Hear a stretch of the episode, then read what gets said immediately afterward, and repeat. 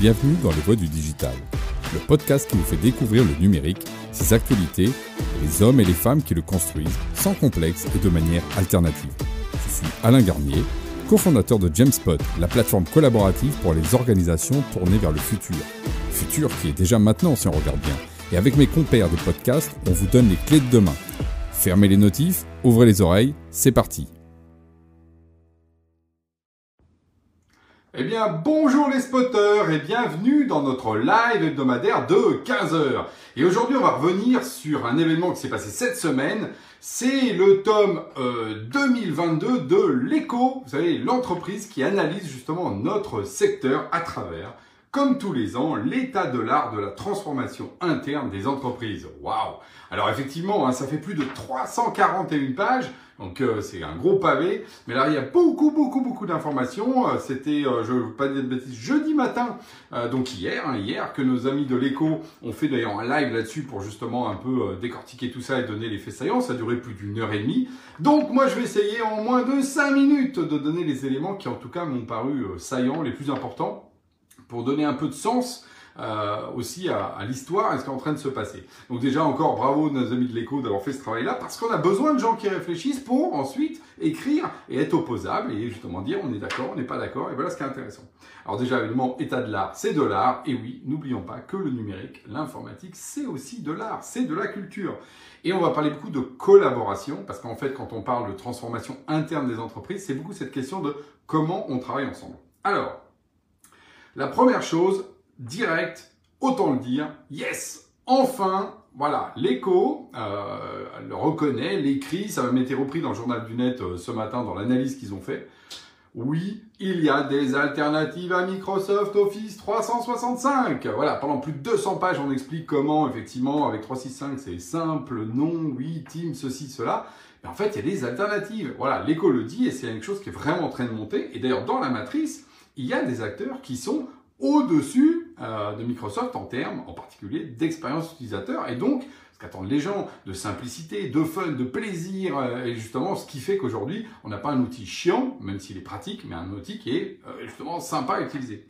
Alors dans ces acteurs-là, c'est intéressant parce que justement il y a pas, plus loin il y a deux ans, l'écho nous disait bon allez le cœur de la valeur maintenant 365 il a gagné la bataille, il faut être dessus, faites comme l'UMAPS, par exemple, qui avait été une surcouche de Office 365, et vous verrez, ça sera le bonheur. Bon, bah deux ans après, a un peu changé, parce que par exemple, nos amis de l'éco, disent, ah oui, il y a d'autres acteurs qui sont intéressants, comme TalkSpirit, hein, d'ailleurs nos compétiteurs, et que je salue, euh, contre lequel on est souvent d'ailleurs en compète, parce qu'effectivement, on est assez proche d'eux, mais également Jamespot, donc nous, donc TalkSpirit, Jamespot, donc deux acteurs qui ont une vraie alternative euh, par rapport à ça. Et puis de l'autre, on se retrouve avec l'UMAPS et Busy, par exemple, qui est souvent mis en avant. Et effectivement, c'est des approches intéressantes. Alors d'un côté, deux Français, donc européens, et deux autres qui sont plutôt américano, euh, parce que Busy est très américain. L'UMAPS, c'est français, mais clairement avec des fonds aujourd'hui, puis qui est plutôt tourné euh, vers les US. Et en particulier, qui doit tourner sur 365. Donc, voilà, l'offre a changé. On peut dire aujourd'hui qu'il y a des alternatives Waouh, good news. D'autant plus que euh, nos amis de l'écho disent oui, bon, alors, par contre, il manque un certain nombre de choses. Il manque par exemple la partie du mail. Et c'est vrai. Et combien de fois j'ai parlé du mail dans ce live, ailleurs, dans mes podcasts, etc. Parce que je pense que c'est un élément clé. Et eh ben, bonne nouvelle, effectivement, tous les acteurs, en tout cas beaucoup d'acteurs, en particulier parmi les fameux Fabulous 8, vous savez, les, huit acteurs alternatifs, euh, qui, qui, qui, justement à 365, ben oui, on propose de plus en plus de mails. Par exemple, nous, avec Genspot, on est euh, en association avec Alinto, pour justement avoir quelque chose de complet. Donc euh, ça y est, maintenant c'est disponible. Et deuxième chose, euh, c'est qu'on nous dit oui, un problème de SI aussi, c'est système d'information, la sécurité, la cyber, les problèmes des annuaires. Et bien là aussi, nous aujourd'hui, on travaille en partenariat avec Walix, qui est euh, le leader français. Et donc voilà, quand on regarde justement un des slides de, de, de, l'écho, hein, qui est effectivement la couverture fonctionnelle, et aussi la couverture SI, et ben voilà, les alternatives sont là. Et merci à l'écho de le dire, parce qu'effectivement, euh, il fallait quand même faire un aggiornamento. Les choses ont changé. Et ça, ça m'amène sur le point d'après qui m'a marqué, c'est que là aussi, deuxième euh, élément clé, euh, ça a été une des séquences même de, la présentation de, de l'écho, et qui apparaît d'ailleurs dans le truc, c'est la partie souveraineté numérique. Et voilà. Alors ce qui était avant une espèce de gadget, euh, bah, aujourd'hui c'est devenu assez essentiel. C'est un vrai signal fort, c'est un changement, euh, et on le voit partout. Hein. On voit effectivement tous les acteurs, dont l'écho, dire ah, ça y est, euh, maintenant la souveraineté numérique, c'est important, il faut s'en occuper. Et quand on voit effectivement les plaintes qu'il y a avec Nextcloud, aujourd'hui, là, hier soir, on a appris qu'il y avait une saisine également de la, de la, la répression des fraudes, vous savez, anti-concurrence, la DGCCRF française sur l'action du cloud. Donc oui, là aussi, il va y avoir euh, un, un élément. Donc on est dans ce passage euh, d'accepter effectivement qu'il y avait une domination des pratiques euh, qui n'étaient pas tout à fait euh, celles qu'on attend justement de bons commerçants, euh, pour pas dire plus, et voilà, une réouverture du marché. Et quand les analystes comme l'écho disent ah bah ça y est, c'est un signal fort, la souveraineté, il faut s'en occuper, on parle beaucoup aux gens du CAC 40, ils parlent beaucoup aux grandes entreprises, c'est important.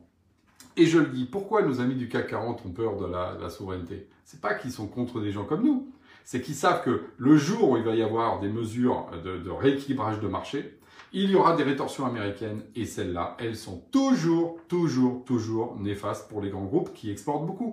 Voilà, c'est ça le fond de l'histoire. C'est pas autre chose. C'est une histoire de gros sous qui est tout à fait légitime. Un PDG du CAC n'a aucun intérêt à se fâcher avec les Américains. Et pourtant, il faudra passer par un bras de, fer, un bras de fer politique pour arriver à ce que ça change. Et on a nos amis de l'écho qui rappellent qu'aujourd'hui, c'est devenu un élément essentiel. D'autant plus que si on prend par exemple la grande évolution du digital workplace, euh, Microsoft avait annoncé, comme il aime bien le faire, ça allait très fort avec Viva, en disant ah maintenant avec Viva ça va être justement votre digital workplace et donc euh, regardez pas autour ce qu'il y a, euh, regardez pas les Talk Spirit, les Genspot, ça sert à rien. Il se trouve que ce que dit l'écho, c'est que Viva, bah deux choses l'une. Soit en fait vous ne l'avez pas encore parce que vous n'avez pas les bonnes briques, etc.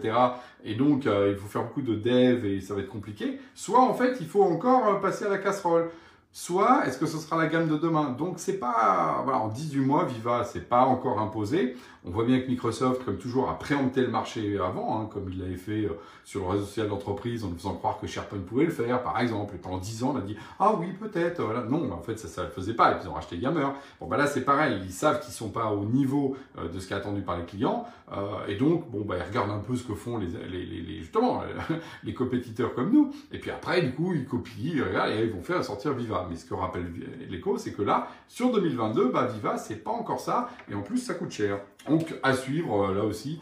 Je doute pas que Microsoft finira par faire un produit, mais comme toujours, il sortira un produit quand tout le monde l'aura fait, un peu comme Teams, il l'a fait une fois que Slack s'était bien installé. Il faut jamais oublier que Microsoft n'est pas un innovateur. En fait, c'est un suiveur, mais c'est normal, c'est sa position aussi qui veut ça.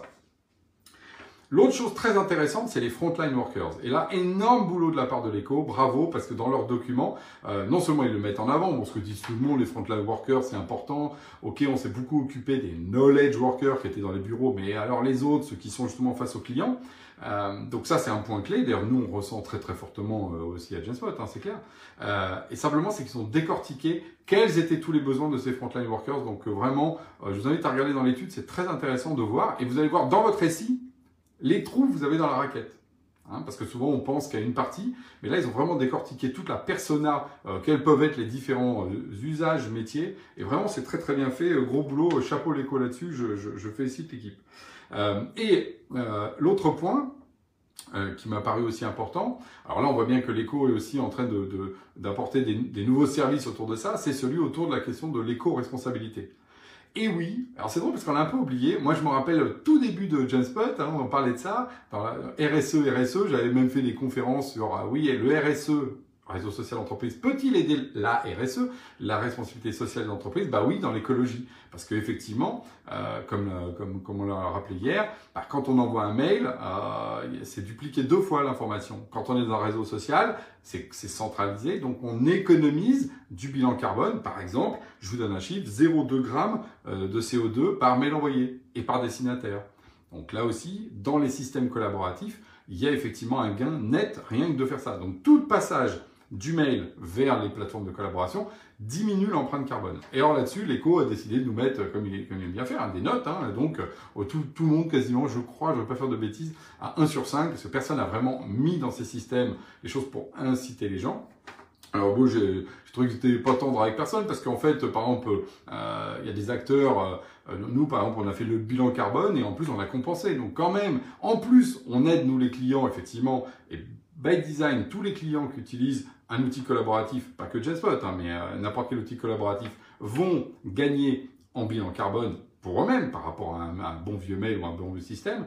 Et en plus, nous, on compense, hein, c'est-à-dire qu'on a justement compensé euh, euh, notre terrain. Donc, on a un bilan carbone pour nos clients qui est nul, en fait. Faut, faut, c'est ça qu'il faut voir. Donc, euh, c'est quand même, ça aurait pu être salué, mais je sais que là-dessus, l'équipe de l'écho dit non, non, il faut que ce soit dans l'outil. Alors, c'est bien, ils, sont, ils poussent les éditeurs logiciels que nous sommes à progresser, hein, donc effectivement, pour dire dans l'outil, il faut voir qu'effectivement, il y a ces gains, il faut faire de la pédagogie dans l'outil pour que les gens progressent à travers cette dimension-là, et qu'effectivement nous soyons tous des petits colibris dans les plateformes, euh, comme le fait d'éteindre l'eau quand on se lave les dents, j'espère que vous le faites, hein, parce que sinon c'est mal, pour justement diminuer l'empreinte carbone. Mais moi je, je, dis toujours, il y a deux choses. Il y a ce que fait l'industriel, par exemple ce que nous, on va faire et ce que les colibris vont faire. Et effectivement, d'une certaine manière, il y a toujours un impact plus important des industriels. Donc c'est aussi à nous de faire ce travail-là, euh, d'abord, et par exemple d'économiser le stockage, de pas justement, euh, ce que disait très très bien l'écho d'ailleurs hier, euh, arrêter les, offres illimitées, là, limitées en stockage, des teraoctets qui valent pas cher. C'est pas vrai.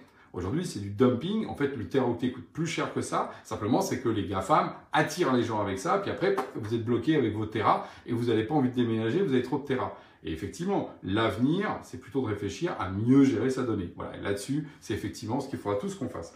Donc, vous voyez encore une fois une moisson hyper intéressante de la part de ce tome. Euh, donc, euh, de, alors, toujours en c'était tome 16, 17, puis bon, allez, maintenant on va être en année puisqu'on était perdu. Donc, 2022. Je vous invite à aller le télécharger sur le site de l'écho, l'écho.fr. Est en top page, etc. Et, euh, et vraiment, il y, a, il y, a, beaucoup de matière, c'est très intéressant. Euh, D'autant plus qu'on se réjouit, encore une fois, je le dis, d'être passé euh, dans la matrice, justement, comme étant maintenant des alternatives tout à fait euh, euh respectables pour, par rapport au grand géant qui est Microsoft. Parce qu'une nouvelle ère s'ouvre, effectivement, dans lequel je pense qu'on va avoir cette diversification apparaître. Et on est ravis que nos amis de l'écho les soient des marqueurs un peu de, notre histoire. Et Dieu sait qu'on s'est battu pour ça. Euh, donc euh, sur ce, euh, je vous dis à la semaine prochaine et d'ici là, bonne collaboration.